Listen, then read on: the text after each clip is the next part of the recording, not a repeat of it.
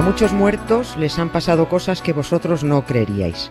Algunos incluso han llegado más allá de Orión.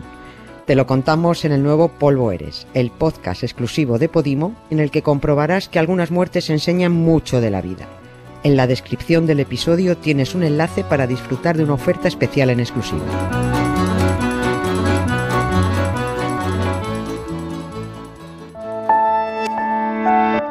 Ser podcast. Estás escuchando Acontece que no es poco, y yo soy Nieves con Costrina, la que te lo cuenta. Un podcast de historia para conocer, para entretenerse, para criticar, para cotillear y para lo que se tercie.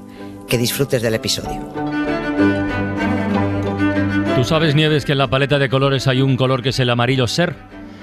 Ah, no. Pues hoy has venido de amarillo ser. Eh, para, Sí, para de- mimetizarme. Del color de los micros, sí, sí, del color. ¿Es verdad, sí o no? Estoy Es, es amarillo ser, amarillo ser. Bueno, esto de la historia, eh, esto es como la vida. Hay que tomar decisiones cada dos por tres, hay que elegir. Elegir, que es el verbo que la otra noche desarrollaron en el faro. Y cuando un día o una semana se acumulan acontecimientos muy potentes, pues hay que optar. Y me parece que hoy, me da a mí que ese 30 de enero has tenido dudas. Muchas. Has tenido dudas, ¿a He, sí? he tenido muchas. Ya lo sabía. Eh, sí, porque es que es una fecha en la que se han dado acontecimientos muy importantes y varios de ellos de esos que los historiadores tienen marcados como que provocaron un cambio en la, en la historia, ¿no? Pero cambios de verdad, eh, en serio, no, no como en el fútbol, que todos los años hay dos o tres derbis del siglo. Derby del siglo, derby, sí, coño, si hubo uno el año pasado. Bueno, pues cambios gordos son el 12 de octubre de 1492, Claro. Colón, América, Claro, claro. bla, bla. 14 de julio de 1789. Revolución Francesa. Ah, ahí, la revolución, decapitación, bla, bla, bla. 6 de agosto de 1945, Hiroshima, bombardeo, ¿no? 30 de enero de 1933, Mm. Hitler, nombrado canciller de Alemania, la, ruina del mundo. Ah, también murió Mahatma, asesinaron a Mahatma Gandhi un 30 de, de enero del 48, ¿no? Y 30 de enero de 1649, ejecución del rey de Inglaterra, Carlos I. Eh, Tenía que elegir entre lo de Hitler y lo de Carlos I. ¿no? Y como con Hitler me caliento mucho, porque Sí, me vienen a la cabeza sus actuales imitadores, he tirado por la decapitación del rey inglés Que no está mal. y que siempre tienes más agradable de ello, ¿no? Bueno, Carlos I de Inglaterra fue un metepatas, siendo jovencito, y fue un montapollos, siendo ya rey. Era el Froilán de la dinastía de los Estuardo, ¿no? Por donde pasaba, o no crecía la hierba o ardía una discoteca. ¿Qué tiene de especial la decapitación del rey Carlos I? Pues que unos cardan la lana y otros se llevan la fama. Y me explico. A ver. Cada vez que se habla de reyes decapitados, eh, y hemos hablado de la revolución, lo hemos mencionado, Sí. pues viene a la cabeza, valga la redundancia, el franchute, Luis XVI. Luis XVI, sí, sí. Como si hubiera sido el primero, el único. "Ah, es que los franceses saben de decapitar. No. Y de hecho, la decapitación de Luis XVI tuvo poco mérito porque fue como consecuencia de una revolución, con todo muy liado, tras un proceso judicial mal hecho, irregular, ojo, injusto, amañado, ¿no? Y con Carlos I no. Fue todo lo contrario. Con él todo fue fetén. Hombre.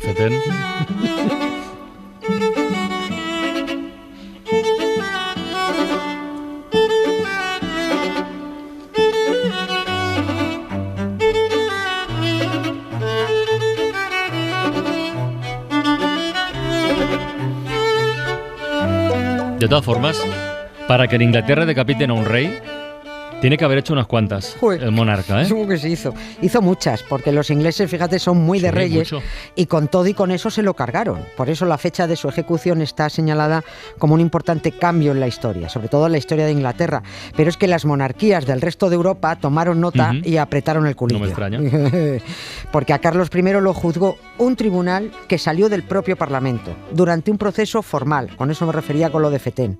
Es decir, por primera vez las casas reales europeas presenciaron con los ojos como platos cómo se deshacía ese principio indiscutible que decía Mm. que los reyes solo eran responsables de sus actos ante Dios. Pues ¿no?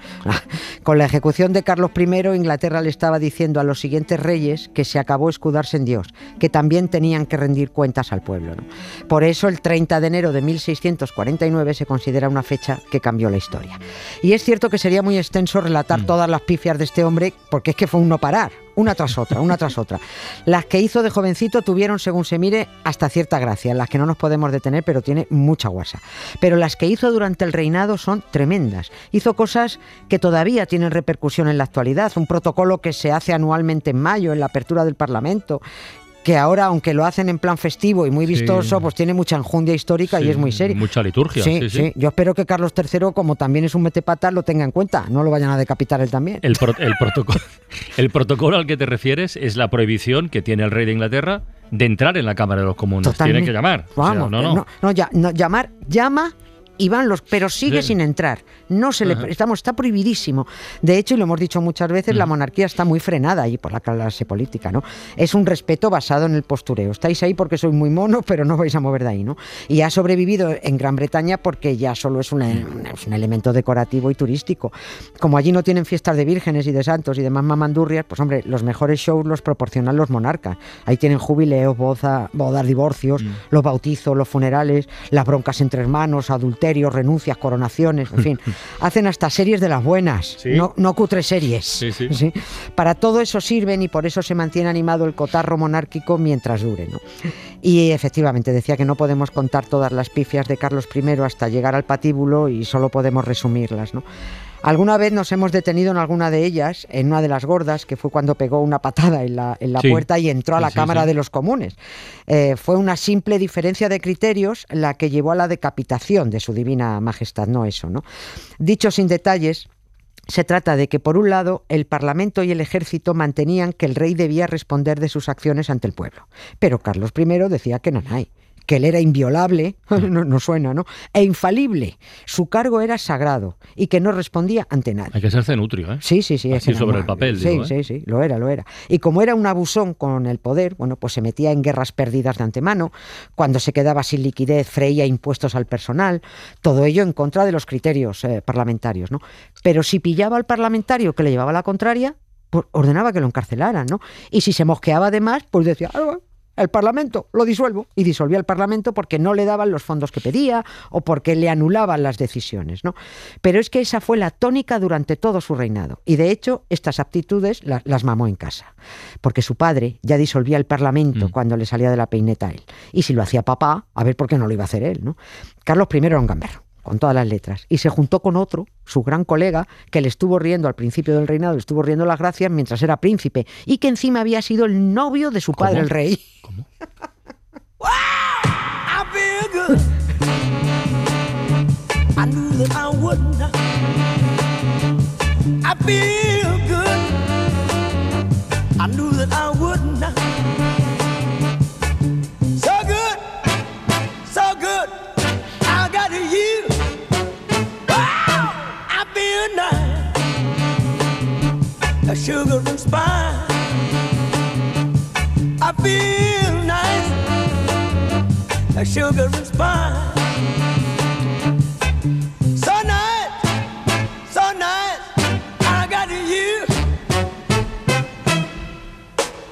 A ver, que no me quiero perder.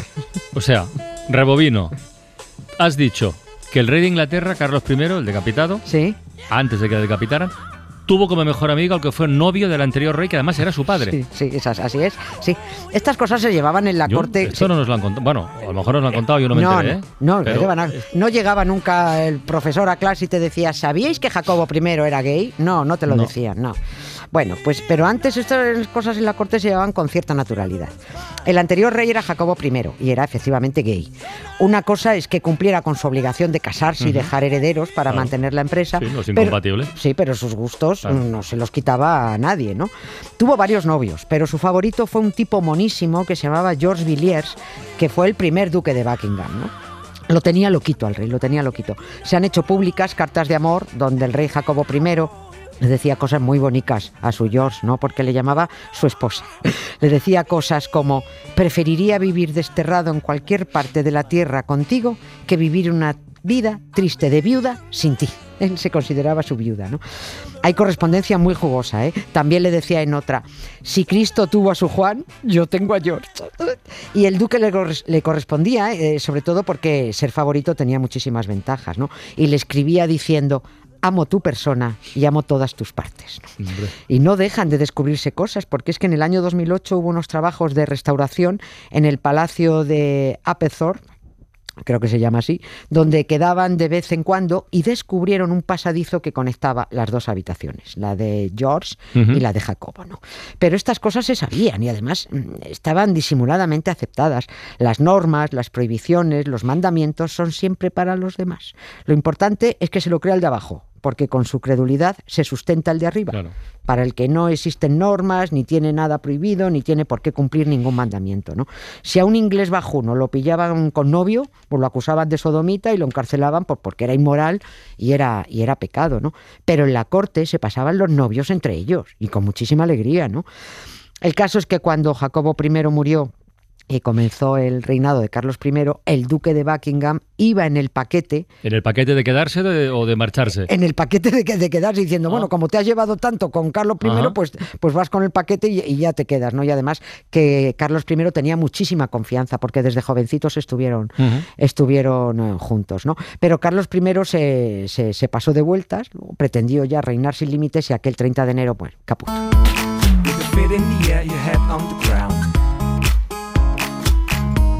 Try to streak and spin it. Yeah, the hair collapse, but there's nothing in it. Then you ask yourself, Where is my mind? Where is my mind? Where is my mind?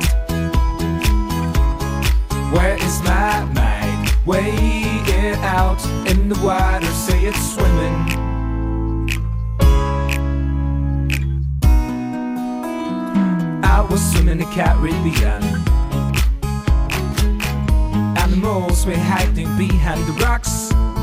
A ver, que hemos dicho muchas cosas, eh, que se pasó de vueltas, que se consideraba infalible, que no tenía que rendir cuentas, mm. bueno, ni, ni, ante Dios, no, ante Dios sí, pero no ante el Parlamento, ante el, pueblo. Nada, nada. Pero ya llegados a este punto, lo del amigacho este, ¿cuál fue exactamente la acusación que sirvió para que lo acabaran condenando a muerte, tal día como hoy. Sí, alta traición. Alta traición, bueno, sí. Y ejercicio de poder tiránico, esto es muy bonito, ejercicio de poder tiránico, por haber provocado hasta dos guerras civiles. que es esto que no lo has contado. Claro. ¿Provocó dos guerras civiles? Dos guerras, y dejó lista una tercera. Montó tal pollo en el país ah. que provocó dos guerras Cuando has dicho que se metía en guerras, pensaba que eran guerras con algún enemigo exterior. es que hay tanto, es que cada, cada capítulo, de este, cada año en la vida de este hombre da para un acontece. no puede ser, ¿no? Es que si no se salía con la suya, este hombre polarizaba, ah, o sea, conseguía enfrentar a sus súbditos, ¿no? Y les decía a los escoceses que él también era rey de Escocia, a ver, invadís Inglaterra, coño, que estás invadiendo tú, o sea, que estás enfrentando a tus dos reinos, ¿no? Las acusaciones eran, y cito, tirano, traidor, asesino y enemigo público e implacable de la República de Inglaterra, que tampoco lo he dicho, porque eh, hartó tanto a los ingleses eh, que Inglaterra se proclamó república y esto ya es muy loco, ¿no? También creo que la acusación era un poco tonta porque, claro, si era rey, ¿cómo no iba a ser enemigo de la república? Es que si encima se declara república no tendrían que haberle ejecutado por idiota. Pero bueno, lo malo es que se negó a declarar y a defenderse, ni reconoció el tribunal. El tribunal, Sí, porque con un poquito que hubiera dado el brazo a torcer, podría haberse librado de la ejecución. No estaban por ejecutarlo, ¿no? Pero se puso demasiado chulo. Durante el juicio se oía de vez en cuando eso de Dios salve al rey, pero al rey no lo salvó ni Dios. Aquel 30 de enero de 1649 hacía un frío que pelaba en Londres. Como hoy aquí. Sí. Y el, sí, dos grados bajo cero. Y el rey pidió vestirse con dos camisas para no tiritar. No fueran a pensar los espectadores que temblaba de miedo. Él era un machote.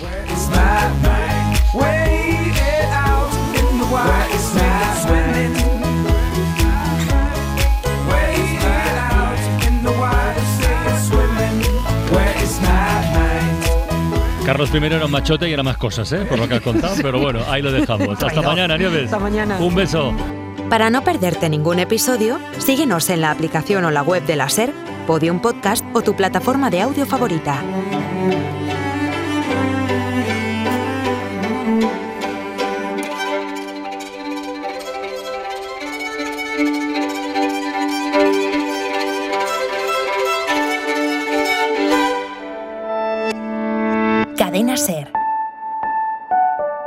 La radio.